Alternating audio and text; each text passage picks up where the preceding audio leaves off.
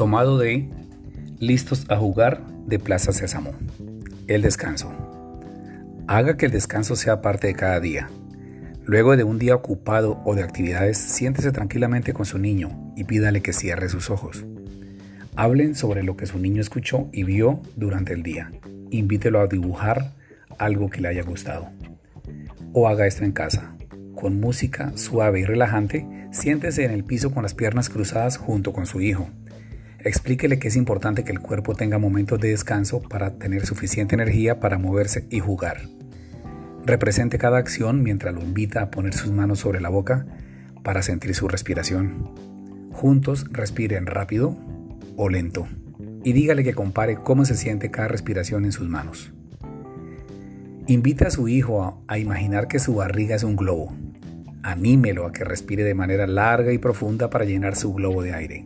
Luego, dígale que expulse el aire del globo a través de su boca. Esta es una oportunidad para introducir las palabras inhalar y exhalar en su vocabulario.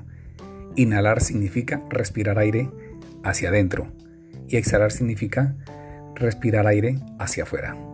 Luego diga, respiremos profundamente cinco veces juntos y con cada ciclo de respiración repita, inhala por la nariz, exhala por la boca.